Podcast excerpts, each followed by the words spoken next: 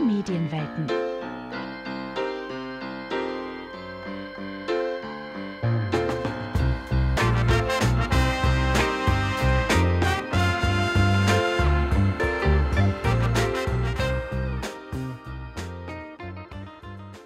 Und herzlich willkommen zur vierten Folge Diverse Kindermedien, ein Podcast in Kooperation mit Kindermedienwelten. Ich bin Eva, die Moderatorin der heutigen Folge. Und mit dabei sind auch unsere interessanten Diskussionsgäste. Stellt euch bitte kurz vor.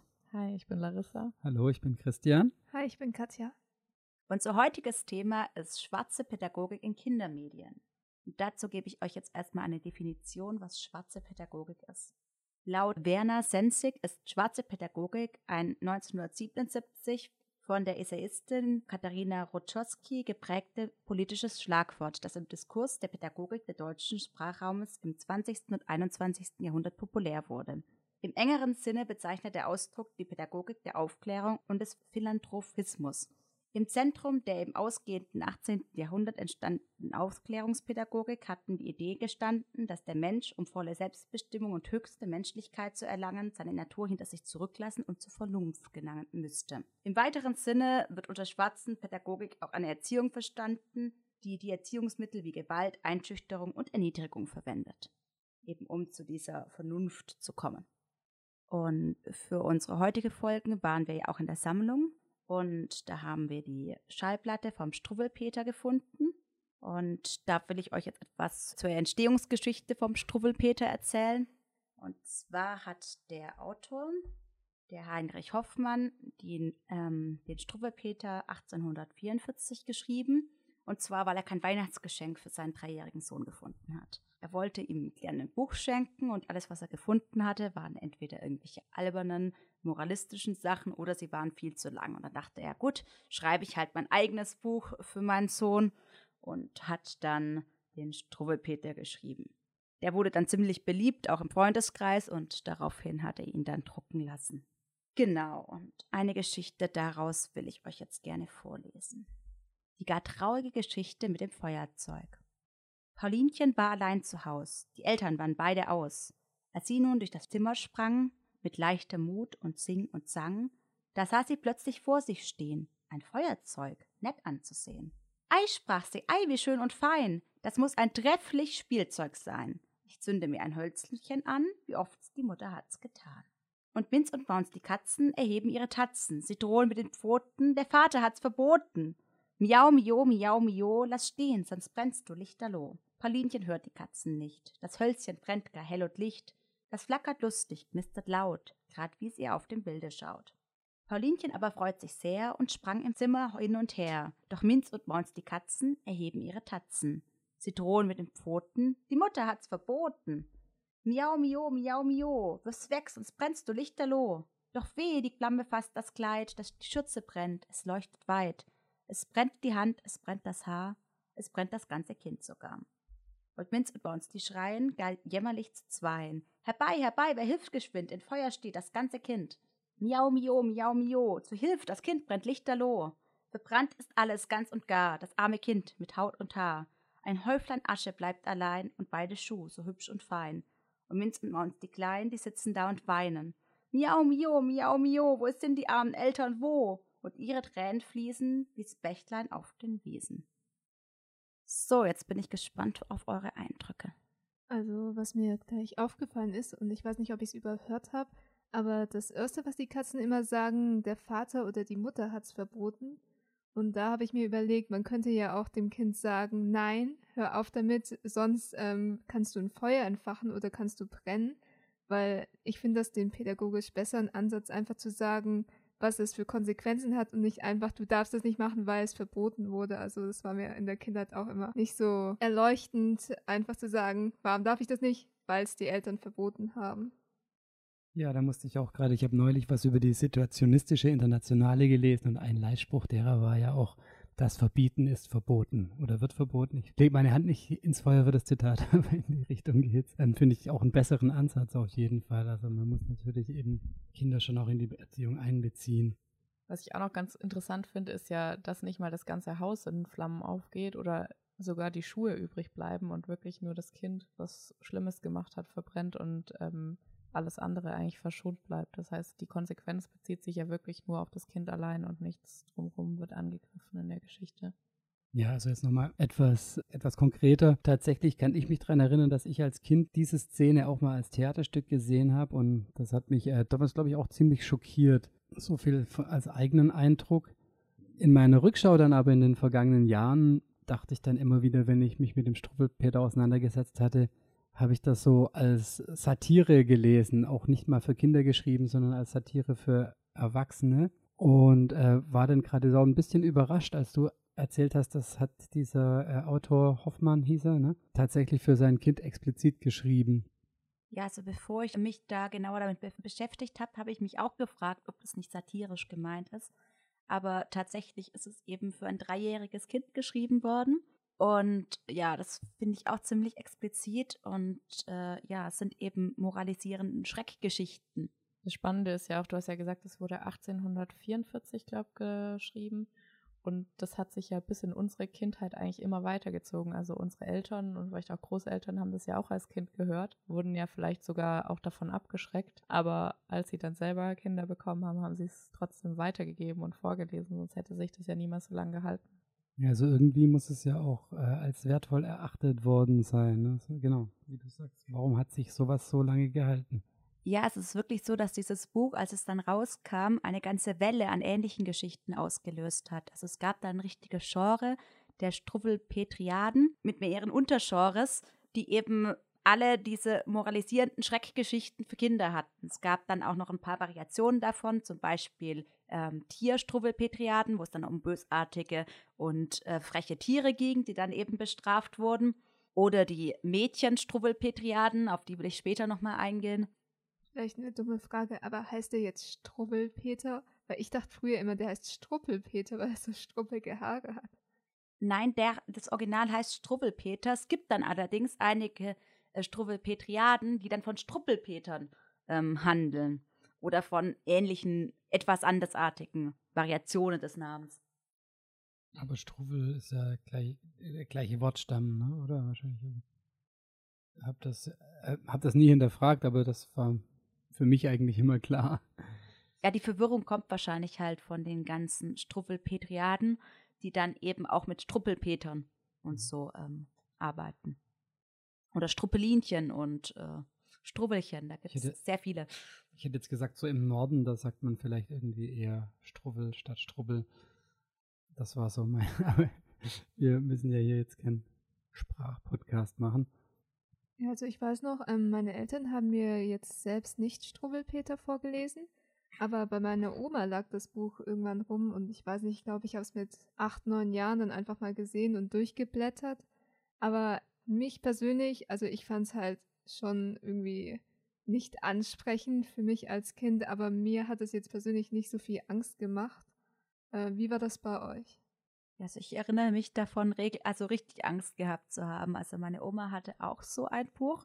Die wollte mir auch öfters daraus vorlesen. Sie wollte noch Märchen vorlesen, vor denen ich ebenfalls Angst hatte. Also ich fand, also Märchen in der, in der Originalfassung, wo ähm, dann auch sich Leute zu Tode tanzen und ähnliches. Genau. Ja, also ich kenne es ja aus dem erwähnten Theaterstück. Also wie gesagt, das hat mich, also das Buch, da kann ich mich nicht dran erinnern, aber ich bin mir sicher, dass ich es auch ich glaube, wir hatten es nicht zu Hause, aber das, ähm, das war schon präsent in meiner Jugend irgendwo, dieses, dieses Buch, dass es das gibt. Und ja, also wie gesagt, dieses Theaterstück, ich würde jetzt nicht sagen traumatisierend, aber ich, ich erinnere es. Ich, äh, ich habe das noch bildlich vor mich. Das war ein ziemlich artistisches Theaterstück. Ich kann mich noch daran erinnern, wie eben diese so Sophie hieß sie oder, oder nee, wie heißt das Mädchen, das verbrennt? Ist ja Wurst. Ah, Paulinchen. Paulinchen, Paulinchen, genau, das Paulinchen. Ähm, das, also ich, ich habe das wirklich noch bildlich vor Augen und also ich habe jetzt da jetzt wie gesagt, keine traumatisierenden Erinnerungen dran, aber ich erinnere, dass ich es damals schon schrecklich fand. Also bei mir gab es es eben auch bei meiner Oma zu Hause. Ich weiß gar nicht, ob wir es zu Hause hatten. Ähm, aber ich erinnere mich auch noch dran, dass ich das irgendwie ziemlich schlimm fand, weil es waren ja immer so krasse Konsequenzen, die dann äh, direkt passiert sind, wenn man einen Fehler gemacht hat. Also da verbrennt die zum Beispiel, ich glaube, einmal äh, verhungert das Kind, weil es irgendwie die Suppe nicht essen will oder dann, ähm, was gab es noch, irgendwie die Finger werden abgeschnitten oder irgendwie sowas. Also es sind immer sehr, sehr harte Konsequenzen, die da eigentlich auftreten und ich finde es schon sehr abschreckend, vor allem wenn man überlegt, die Kinder, die das vorgelesen bekommen, können ja dann gar nicht abschätzen, dass die Konsequenz im Normalfall vielleicht nicht ganz so hart ist. Da versucht man den Leuten ja schon sehr Angst einzujagen, direkt. An dem Beispiel, das du gerade aufgemacht hast mit den Fingern, fällt mir aber dann gerade nochmal auf, das sind ja trotzdem nochmal zwei, so, das ist nochmal ein qualitativer Unterschied. Beim Verbrennen durch Feuer, das ist die Naturgewalt, die dann über dich kommt, das ist ja die reale Gefahr. Aber das Fingerabschneiden, ich weiß nicht mehr, wegen was er die Finger abgeschnitten bekommt, aber da ist ja dann tatsächlich auch noch die strafende, menschliche strafende Instanz da, was natürlich auch nochmal maßbrutaler ist, was das andere nicht schönreden soll. Aber das ist mir jetzt gerade, wo du das gesagt hast, aufgefallen. Ja, die Konsequenzen sind in diesen Geschichten auch ziemlich unterschiedlich, auch von der Tragweite. Also es gibt auch eine Geschichte, wo dann jemand in ein Tintenfass fällt und dann eben dunkel rumlaufen muss. Und ja, genau, also es gibt, ah, gibt, gibt eine sehr große Bandbreite zum einen, von wem die Konsequenz ausgeht, ob es eine Naturgewalt ist, ob es jetzt ein Tier ist, das einen dann halt auch irgendwann beißt, wenn man das Tier die ganze Zeit quält, oder ob es jetzt eben eine Art Strafaktion ist von außen und zum anderen auch, wie hart diese Strafe ist. Ich habe euch jetzt da eins vorgelesen, wo die Strafe jetzt halt sehr hart ist. Genau.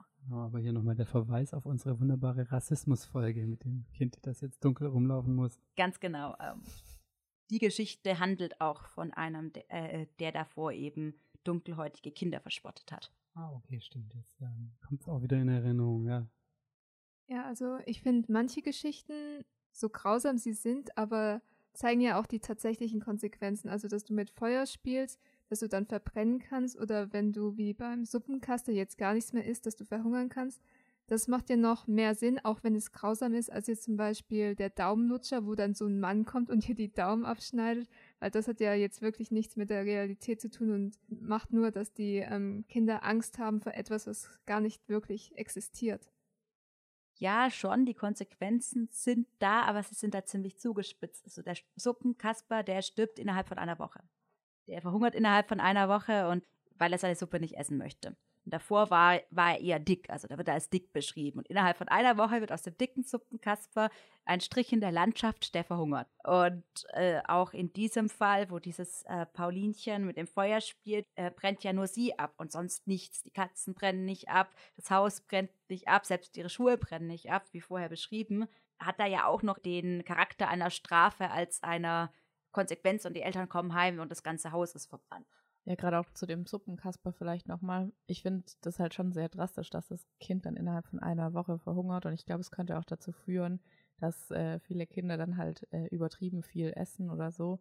Einfach nur, weil sie Angst haben, dass sie, ähm, wenn sie jetzt einmal irgendwie zum Beispiel keinen Appetit haben, direkt irgendwie verhungern würden und dann einfach sterben sofort. Was ja irgendwie eigentlich ja überhaupt nicht so passieren wird, aber vielleicht hat ein Kind manchmal einfach keinen Hunger oder keinen Appetit oder keine Ahnung, vielleicht schmeckt es halt auch einfach mal nicht so, wie man es gerne hätte. Aber dadurch verhungert man ja nicht automatisch sofort. Genau, also ich denke nicht, dass der Punkt ist jetzt irgendwie, ob das Kind jetzt besonders viel ist, ausgelöst. Das ist eine, vielleicht eine ganz einfache Kausalität, aber das ist, äh, oder eine zu, zu geradlinige Kausalität. Das Kind hört, der Supermarktkaster verhungert und isst dann viel, aber es ist natürlich schon irgendwie, äh, ja, eigentlich eine gute Voraussetzung für jegliche Essstörung. Sowas. Genau, und eben auch von Strafaktionen von den Eltern, wenn ähm, jemand an seinen Teller nicht leer ist. Dann kann man eben die Geschichte vom Suppenkasper vorlesen, damit das Kind dann furchtbare Angst hat, seinen Teller nicht leer zu essen, weil es könnte ja verhungern. Ihm könnte es ja so gehen wie dem Suppenkasper. Und das zweite Moment, Entschuldigung, jetzt ist mir wieder eingefallen, ähm, was ich da festgestellt habe, wie du es gerade beschrieben hast mit dem Dicklichen, ähm, dann auch noch irgendwie auf der anderen Seite dieses Bodyshaming auf der anderen Seite. Ne? Äh, da muss ich allerdings widersprechen, weil das, der wird gesund dick dargestellt. Ah, also okay, also das scheint okay. das äh, da, damalige Schönheitsideal gewesen zu sein, dass der Junge etwas pummelig ist. Es mhm. wird als Proper. dick und gesund äh, mhm. so im Sinne von, guck mal, der war so ein schöner Knabe und dann hat er äh, eine Woche lang nichts gegessen und schau mal, wo, dann, dann war er tot. Ähm, war das beim Suppenkaster so, dass er gar nichts essen wollte oder nur die Suppe nicht? es ging nur um die Suppe. Also es wird aber nicht beschrieben, ob er was anderes gegessen hat. Ja, weil klar, Kinder haben ja auch ihre Präferenzen und wenn sie eben das eine nicht mögen, dann so zwanghaft zu sagen, du musst das jetzt essen, weil du, sonst ergeht es dir wie in Suppenkasper, finde ich auch richtig daneben. Ja, also gerade auch, weil man es dann eben so als ähm, Moralisierung wenn, wenn du nicht alles isst, was ich dir auftischmäßig äh, darstellen kann, eben weil es da gar nicht drauf eingegangen wird, ob der Suppenkasper sonst noch irgendwas essen möchte. Ja, ich finde auch, das ähm, tut ja gerade, das, also in dem Fall tut es ja wirklich eigentlich eine falsche Regel verkörpern, weil das sagt, okay, du musst auf jeden Fall was essen. Und eigentlich hat auch jedes Kind von Natur aus so ein Gefühl dafür, ob es jetzt was essen muss oder nicht. Das lernt man ja einfach. Und wenn du das dann wiederum abtrainierst und sagst, okay, du musst dich jetzt dazu zwingen, dann wird, es, wird da eigentlich ein Essverhalten einem beigebracht, was ja eigentlich gerade in die falsche Richtung geht. Und das, was du natürlich gelernt hast, wird eben ausgeblendet so. Ja, also wir zu Hause hatten da auch immer mal das Beispiel, äh, ihr wollt nichts essen, ihr müsst jetzt den Teller leer essen, weil Kinder in Afrika so klischeehaft das ist, die haben ja nichts zu essen. Und ja, also kann man jetzt darüber streiten, wie sinnvoll das ist. Also bei uns zu Hause gab es die Regel, dass man immer von allem probieren musste, wenn man Nachtisch haben wollte. Ansonsten, man konnte auch das Essen ganz verweigern, aber dann gab es halt nichts extra und dann konnte man halt Brot essen oder so. Das fand ich eigentlich ganz gut, weil an sich äh, ist es natürlich ärgerlich für die Person, die gekocht hat, wenn sie dann gekocht hat und niemand isst was. Und man muss sich ja nicht, nicht belohnen, dann die Sachen nicht mal zu probieren und äh, da immer zu sagen, ne, mag ich nicht aber äh, eben dann mit Strafaktionen zu kommen, also abgesehen von keinem Nachtisch, der ja eine eigentlich eine Belohnung darstellt, äh, halte ich auch für sinnlos, gerade auch, weil es ja klar, dass einem nicht alles schmeckt und manchmal hat man einfach nicht viel Hunger. Ja, ähm, ich würde vielleicht jetzt mal zu dem Thema fragen, wie ist denn das mit dem Strubelpeter? Also es ist auf jeden Fall ein Klassiker, den wir alle kennen, den jeder, jeder hat irgendwie mal davon gehört oder ihr habt es alle irgendwo gelesen, aber wie ist es denn, hat jemand vielleicht so mal eine, eine aktuelle Auslage einer Buchhandlung oder, oder auch von der Bibliothek im Kopf? Ist es, ist es tatsächlich noch, dass das tatsächlich gekauft oder reproduziert wird oder ist das einfach was, was so als, als museales Kulturgut noch irgendwo in den Regalen steht?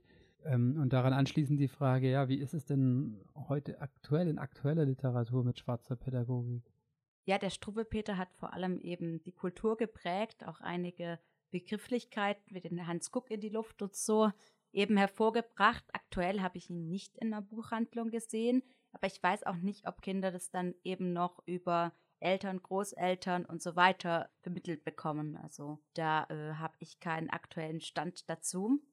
Auf jeden Fall hat der Struwwelpeter äh, Generationen danach noch beeinflusst. Und Aktuell ist schwarze Pädagogik zum Glück nicht mehr als die Pädagogik, die äh, Sinn macht und nach der man sich richten sollte und die den Mainstream hauptsächlich bestimmt ähm, drin.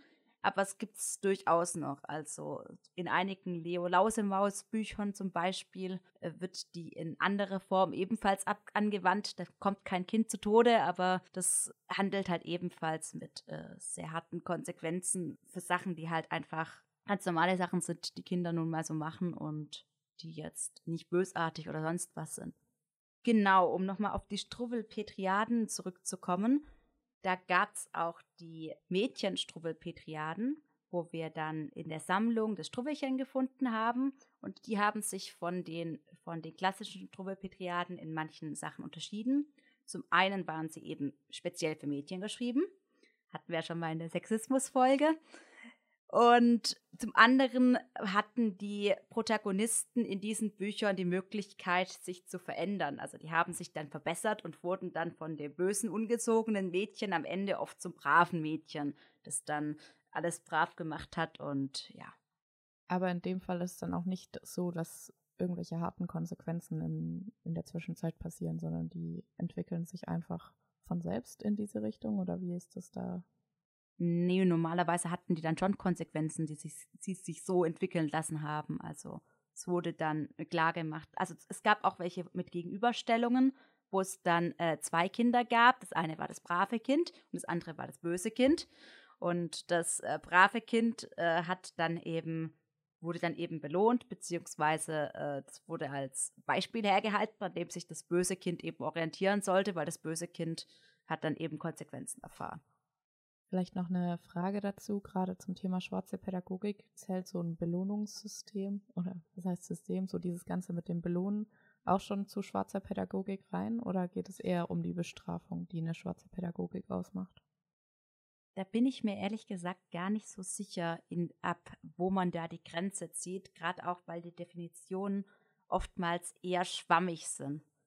Also, aber Geschichten, wo dann die eine Person belohnt wird oder die andere bestraft wird, würde ich auch in die Richtung zählen. Also als Märchenbeispiel zum Beispiel Frau Holle, wo es dann die Pechmarie und die Goldmarie gibt. Meintest du jetzt tatsächlich diese Gegenüberstellung von Belohnung und Strafe oder tatsächlich einfach in, in, de, in der Erziehung ein Belohnungssystem?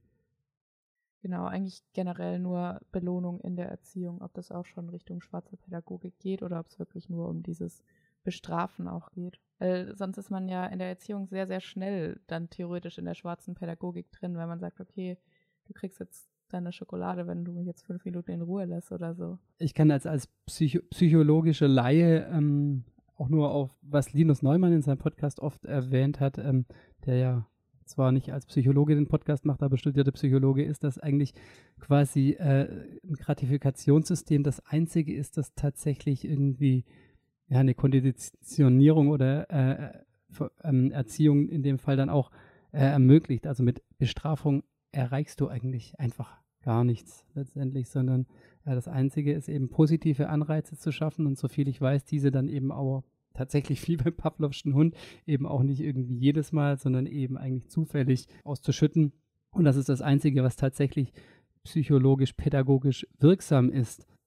Genau, also so emotionale Erpressung würde ich auch unter schwarze Pädagogik zählen.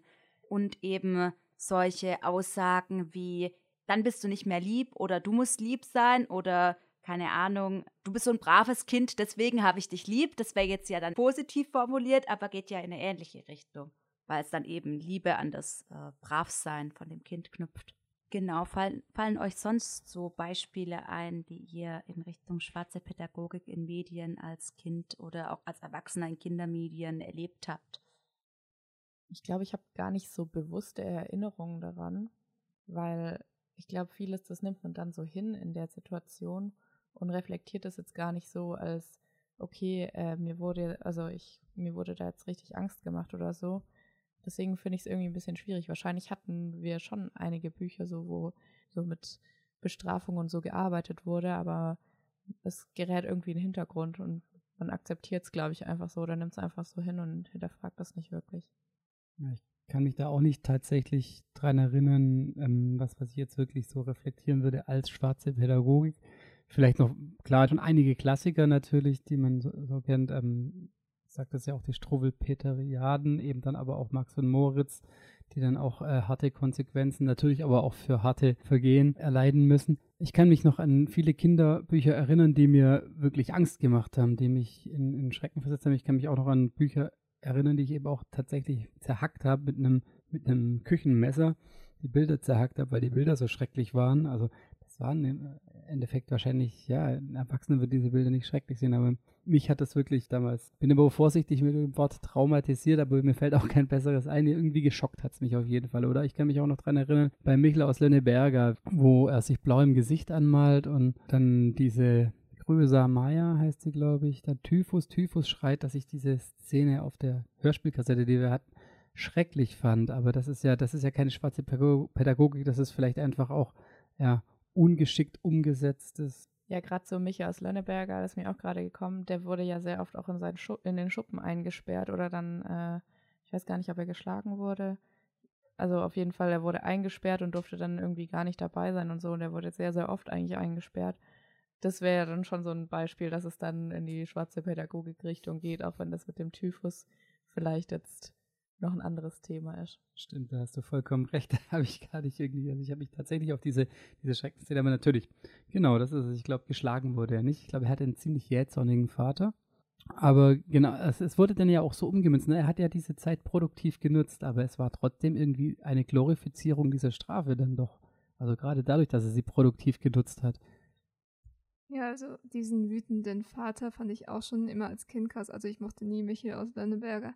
Aber der musste ja auch immer in den Schuppen und es gab quasi zwei Schlösser. Das eine konnte Michael umdrehen, damit der Vater nicht reinkommt, weil der Vater hat ja schon versucht, ihn dann irgendwie zu schlagen oder ihn zu schütteln oder so. Und der hat ja das extra zugemacht, dass er nicht reinkommt. Und der Vater konnte wiederum das Schloss dann zumachen, dass Michael nicht mehr rauskommt. Also das ist ja auch schon eine richtig harte Bestrafung, dass man quasi nicht spricht, warum das schlecht war, sondern sagst so, du bleibst jetzt so in Schuppen allein als, äh, keine Ahnung, achtjähriges Kind.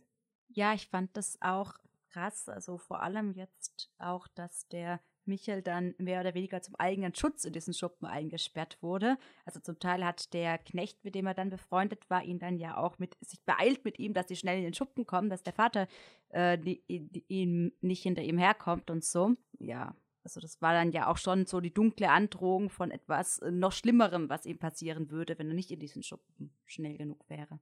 Auch mit der, äh, mit den zwei Schlössern. Ja, vor allem bei Michel war es ja immer so, dass er meistens gar nicht so böswillig gehandelt hat, sondern dass es dann zu Versehen gekommen ist.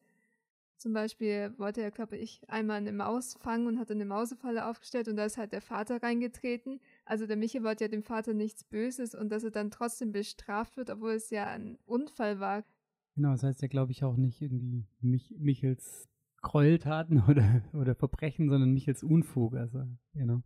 Ja, aber gerade in den, Kas in den Kassetten oder so, ich weiß jetzt nicht, wie es in den Büchern ist, wird er dann ja auch als ganz schlimmes Kind dargestellt. So ungezogen und überhaupt. Also die Magd, die redet ja auch regelmäßig davon, dass sie noch nie so, ein, so einen schlimmen Jungen wie Michel gesehen hat. Aber es ist ja, also die, diese Markt ist ja jetzt nicht unbedingt gerade der größte Sympathieträger der Geschichte, sondern ich glaube, der Sympathieträger ist selber der Michel und äh, dieser Knecht, der mit ihm also eigentlich durch dick und dünn geht und der wirklich, also der, der ihn wirklich auch versteht und seine, seine Wildheit äh, versteht und damit auch umgehen kann. Der Michel hat ja auch noch äh, eine Schwester und äh, die wird ja eigentlich immer als die Liebe und Brave dargestellt die dann aber manchmal eben trotzdem auch involviert wird in die Sachen. Ich glaube, die wird einmal irgendwie die Fahnenstange hochgezogen oder so. Letztendlich macht sie mit, aber äh, trotzdem der Michel kriegt den Ärger und sie ist immer die Liebe, die irgendwie dann eigentlich brav ist und alles richtig macht und so. Also gerade dieses, diese Gegenüberstellung von den zwei Charakteren ist ja da auch nochmal drin so. Ja, und sie wird ja auch nie irgendwie bestraft und darf immer bei den Sachen dabei sein, wo Michel dann eben immer in dem Schuppen eingesperrt ist und er ist eine ziemlich lange Zeit in den Schuppen eingesperrt. Also das wird ja auch mit diesen Männchen, die er da schnitzt, regelrecht glorifiziert, wo er dann hundertstes Männchen oder so schnitzt und man denkt nur, oh, wie lange muss der mit dem Schuppen äh, gewesen sein, um, um 100 Männchen aus Holz zu schnitzen. Zum Thema schwarze Pädagogik in Kindermedien habe ich auch noch einen Experten befragt, den Herrn Nagel, der auch die Sammlung der Kindermedienwelten ähm, angefangen hat zu sammeln. Und dem sein Statement hört ihr jetzt. Zur schwarzen Pädagogik, haben Sie da eine Definition dafür, was schwarze Pädagogik genau ist? Ja, äh, also schwarze Pädagogik beschreibt doch eine Erziehungsmethode, äh, die im Grunde genommen das Ziel eines angepassten, autoritätsgläubigen Menschen äh, am Ende äh, hervorrufen soll. Und dabei werden eben dann Zwangsmittel wie Androhungen, Bestrafungen, auch Ängste äh, eingesetzt. In der Zwischenzeit ist, glaube ich, diese schwarze Pädagogik wieder etwas in den Vordergrund gerückt. Und zwar deshalb, weil man heute doch feststellen muss, dass dieses Ziel des angepassten Menschen im Grunde genommen der europäische weiße Normalbürger ist. Und jeder, der davon abweicht, sei es im Verhalten oder im Aussehen, gilt als zivilisatorisch, biologisch und kulturell minderwertig. Und das bildet dann wiederum die Verbindung äh, zu Dingen, die heute sehr stark diskutiert werden, wie Rassismus und Kolonialismus. Und äh, es ist wahrscheinlich kein Zufall, äh, dass ja beide Konzepte, das der schwarzen Pädagogik und auch das Rassismuskonzept zur selben Zeit im 18. und 19. Jahrhundert, also im 18. Jahrhundert entstanden und im 19. Jahrhundert dann verfestigt wurden. Und es gibt im Bereich der Kindermedien, der Kinderkultur, gibt es vor allen Dingen zwei sehr populäre und prominente Vertreter. Das ist einmal Heinrich Hoffmann mit seinem Struwelpeter Und zum anderen ist es äh, Wilhelm Busch mit Max und Moritz und vielen anderen dieser Bildergeschichten. Und äh, der in Anführungszeichen Humor, äh, der dem Ganzen zugrunde liegt, ist eben der, dass man diese drastischen äh, Erziehungsmethoden und gewalttätigen Maßnahmen noch parodistisch überzeichnet. Und äh, ich würde aber doch sagen, dass dadurch nicht Ängste bei den Kindern abgebaut werden, sondern eher verfestigt werden. Genau, welche, welche Auswirkungen hat denn schwarze Pädagogik auf Kinder? Ja, gut, das ist natürlich umstritten, wie überhaupt die Auswirkung von Pädagogik. Ja, oder Kinder, kann auf Kinder haben, vielleicht besser. Ist. Aber äh, es ist im Grunde genommen, also wie gesagt, eben äh, die Idee oder jedenfalls das Bedürfnis, wie die anderen zu sein, nicht aufzufallen, nicht aus der Reihe zu tanzen und äh, sich so wie die Mehrheit äh, zu verhalten, auch sowohl vom Verhalten wie vom Aussehen her. Genau, ähm, haben Sie in Ihrer Kindheit Erfahrungen mit schwarzer Pädagogik gemacht und was hat es mit Ihnen gemacht? Ja, also ich wurde natürlich noch von meinen Eltern, also zumindest von meinem Vater, äh, bestraft. Äh, das war damals aber gang und gäbe, das war normal, zumindest bei den Jungen. Äh, die wurden körperlich gezüchtigt, also man, muss, man hat Schläge bekommen, zum Teil hat das ritualartige Formen angenommen. Und im Grunde genommen war man äh, diesen Dingen relativ hilflos eigentlich ausgeliefert äh, gewesen, weil man ja vor allen Dingen nicht verstanden hat, dass ausgerechnet die eigenen Eltern, äh, die, zu denen man ja eine liebevolle Beziehung hab, hatte oder haben wollte, äh, dass die dann mit solchen Maßnahmen äh, operiert haben. Ja, war das dann auch nicht äh, voraussehbar, wann die Eltern einen strafen würden und schlagen würden? Oder, es war ähm, nicht immer voraussehbar, mhm. aber bei bestimmten Übertretungen, die hat man dann natürlich, da hat man das einfach in Kauf genommen und hat gesagt, naja, wenn ich Glück habe, komme ich einigermaßen glimpflich davon und wenn ich nicht Glück habe, dann muss ich halt in den sauren Apfel beißen, dann muss ich das halt aushalten. Ja, und Sie meinten, es war vor allem bei Jungs so. War das bei Mädchen anders oder weil Sie kein Mädchen waren, wissen Sie es nicht genau, wie es bei Mädchen ich das war? Nicht so sehr, aber es zumindest mit, mit Ängsten und mit Einschüchterungen wurde auch bei den Mädchen gearbeitet. Also es, äh, um ein Beispiel zu nehmen, äh, es gibt im, im Schwäbischen gibt den Ausdruck Nachtkrab das war die, die Nachtkrähe oder sowas. Und da hat man den Mädchen weiß gemacht, dass wenn sie abends spät, vor allen Dingen wenn es noch nach der Dunkelheit draußen waren, äh, der Nachtkrab käme und die Mädchen verfolgen würde. Oder noch spezifischer oder geschlechtsspezifischer, muss ich sagen, war zum Beispiel äh, die Behauptung, dass die Fledermäuse sich in den langen Haaren der Mädchen verwirren würden und dass dann das ganz schlimm wäre und denen die Haare abgeschnitten werden mussten. Und mit solchen Angstprojektionen äh, wurde also operiert. Äh, bei manchen äh, äh, bei manchen Überlieferungen war das noch viel drastischer. Äh, also mir fällt da zum Beispiel ein, dass der Nikolaus, äh, der ja am 6. glaube ich, Dezember äh, die Kinder aufgesucht hat, immer einen Begleiter hatte, zumindest in Süddeutschland. Und im Österreich hießen die. War der auch Knecht Ruprecht bei Ihnen oder war das damals ein anderer? Das, Weil den kenne ich aus meiner Kindheit noch, allerdings stand er da nur daneben und hat nichts gemacht. Und hat nichts gemacht, sondern genau. bloß finster geguckt. Genau, ja.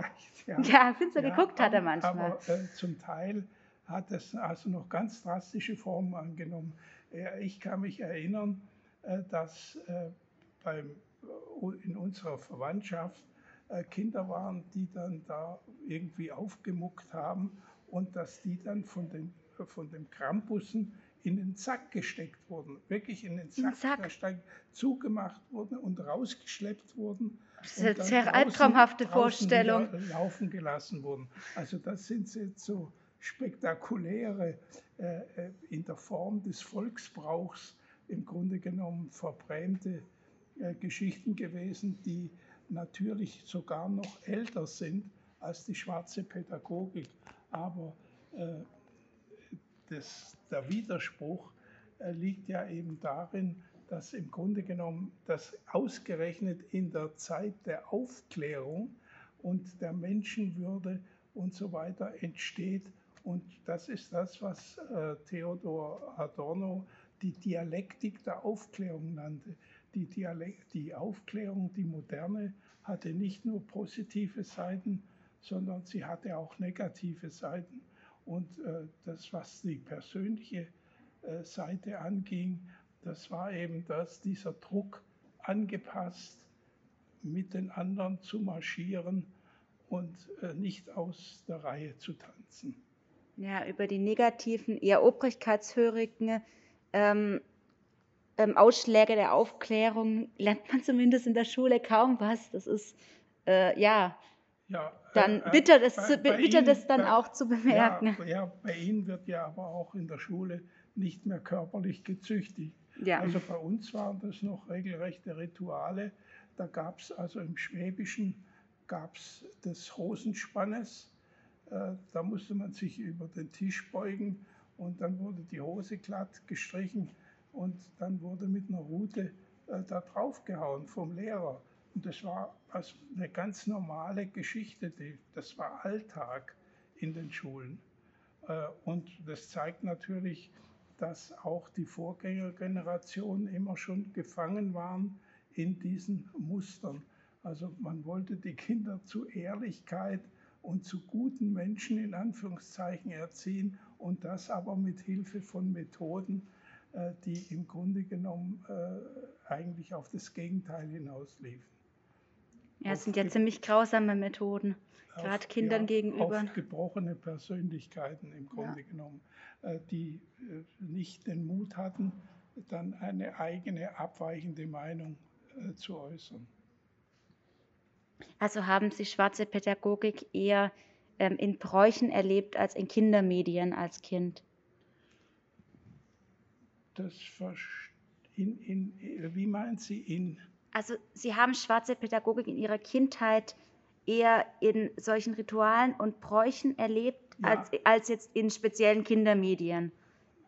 Oder? Ja, das, nein, das ging eigentlich, äh, das ging eigentlich synchron mhm. im Grunde genommen. Also man hat äh, eben auch in den die Geschichten waren ja auch so ähnlich, also dass Kinder geohrfeigt wurden und äh, dass eine Abreibung niemand etwas schadet. Und das geht ja bis zurück zu Bibelsprüchen, äh, wo es dann heißt, wer seine Kinder liebt, der züchtigt sie und so weiter. Also das, da liegen ja noch viel ältere Traditionen äh, dahinter. Also es ging dann Hand in Hand und die Medien haben. Und die Medien haben das noch verstärkt, also die haben das bestätigt im Grunde genommen. Ja. Also zumindest ein großer Teil der Medien. Genau. Was wünschen Sie sich für den Umgang mit schwarzer Pädagogik ähm, für die Zukunft in Medien oder auch insgesamt? Naja, ich hoffe, äh, und da gibt es ja einige Ansätze, äh, dass äh, zumindest also die, die körperliche Züchtigung in den Schulen ist heute etwas, was Gott sei Dank der Vergangenheit angehört. Also wenn heute noch ein Lehrer prügeln würde, dann äh, käme zumindest ein Teil der Eltern würde so Druck machen auf den, dass äh, im Grunde genommen der die Schule verlassen müsste, zumindest oder stark gemaßregelt würde und wenn sich sein Verhalten nicht ändert, äh, dann würde das äh, äh zu seiner Entlassung führen. Ich denke, dass das eine gute Entwicklung ist. Äh, was immer noch vorhanden ist, ist, glaube ich, zum Teil dieser Anpassungsdruck. äh, dass man eben nicht dem Kind einen sogenannten freien Willen lässt und sich äh, entwickeln lässt, sondern dass man versucht, immer noch nach der Mehrheit zu gehen. Dieses Vorbild, was die anderen machen und was die Mehrheit macht und was der Normalbürger macht, das ist etwas, was also aus der Pädagogik, auch aus der heutigen, die nicht mehr die schwarze ist, in diesem Sinne nicht verschwunden ist ja, wenig Raum für Individualität und individuelles ähm, Wachstum von den einzelnen Kindern ja, dann. So kann man sagen. Genau. Ähm, wie könnte ein pädagogisch wertvolleres Kindermedium aussehen? Haben Sie da positive Beispiele oder Ideen? Ja, also ich denke schon, äh, Pippi Langstrumpf mhm. ist ein Beispiel dafür, äh, wie jetzt auf der Mädchenseite äh, man sich nicht mehr um äh, diese, diesen Einheitslook, in diesem Falle geht es ja um Aussehen und nicht nur um Aussehen, sondern auch um Verhalten, wie man sich äh, dem entgegenstellt und wo Mut gemacht wird, äh, sich eben anders zu verhalten, als sich die Mehrheit verhält und äh, auf diese Art ein gesundes Selbstbewusstsein aufbaut. Ja, Pippi Langstrumpf ist eine sehr unangepasste Figur auch und ja. wird da eben auch positiv in, in den ja, Werken Ja, also bestärkt. das ist das, was mir jetzt gerade einfällt.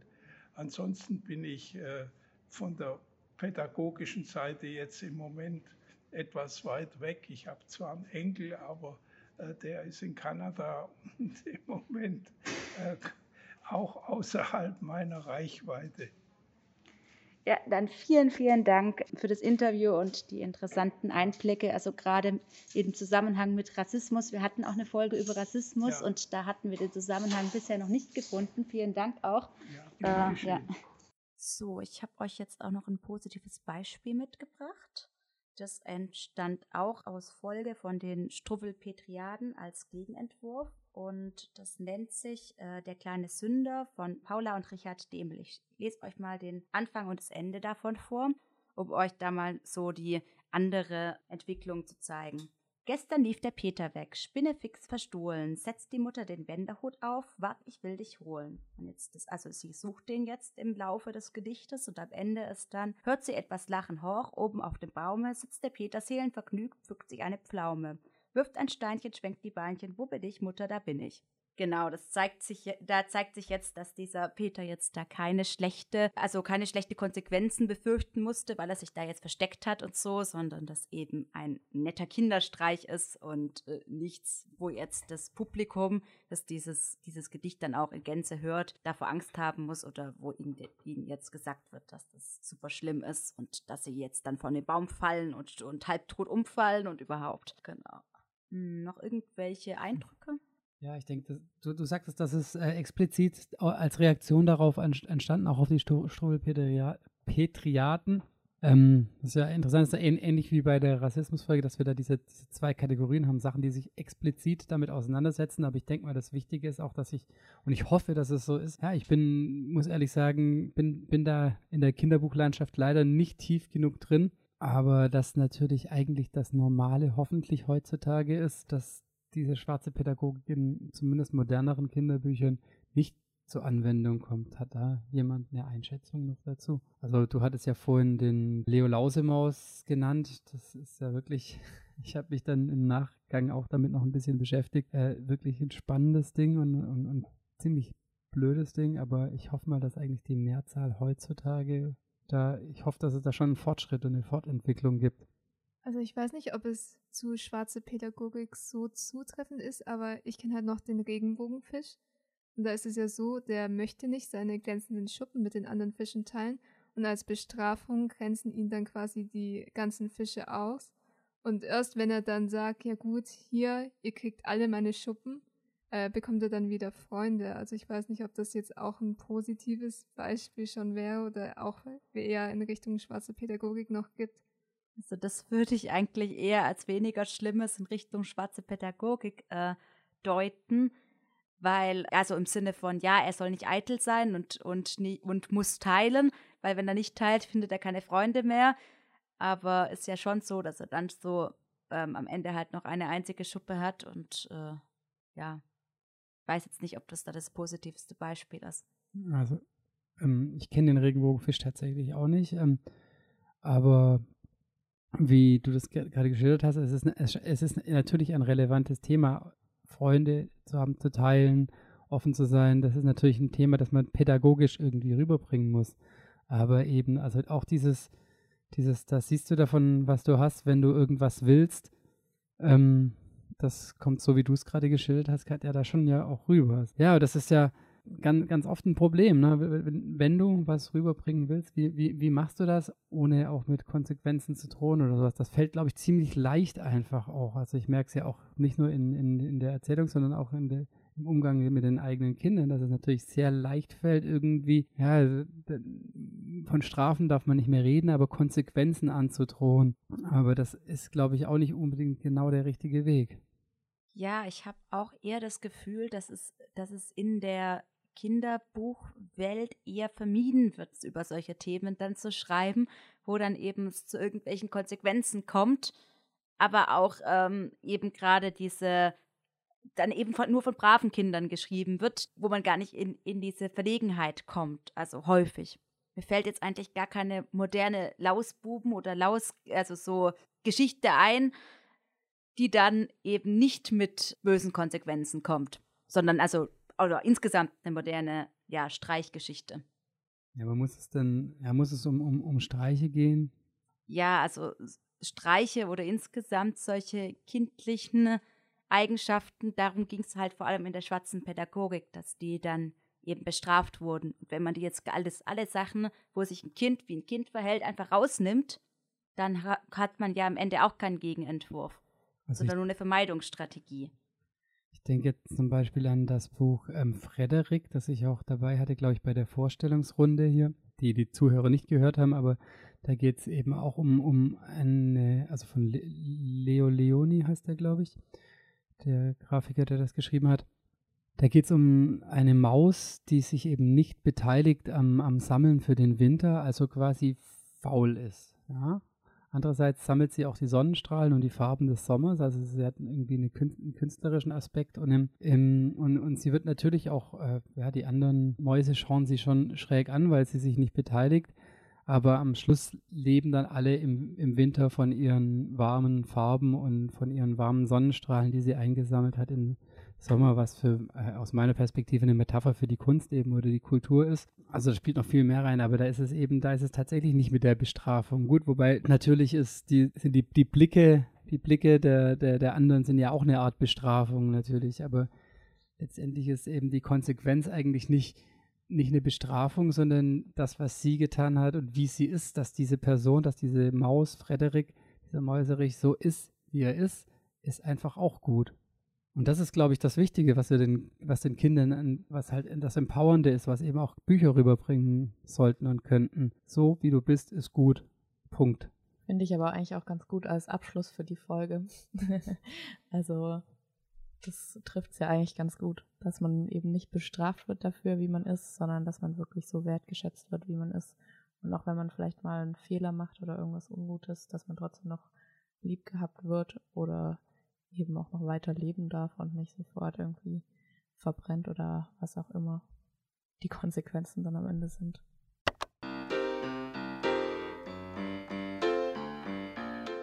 Wenn euch diese Folge gefallen hat, hört euch auch gerne mal die anderen Podcasts der Kindermedienwelt an. Rat doch mal historische Spielzeuge aus der Vergangenheit und Created by, ein Blick hinter die Spielsachen.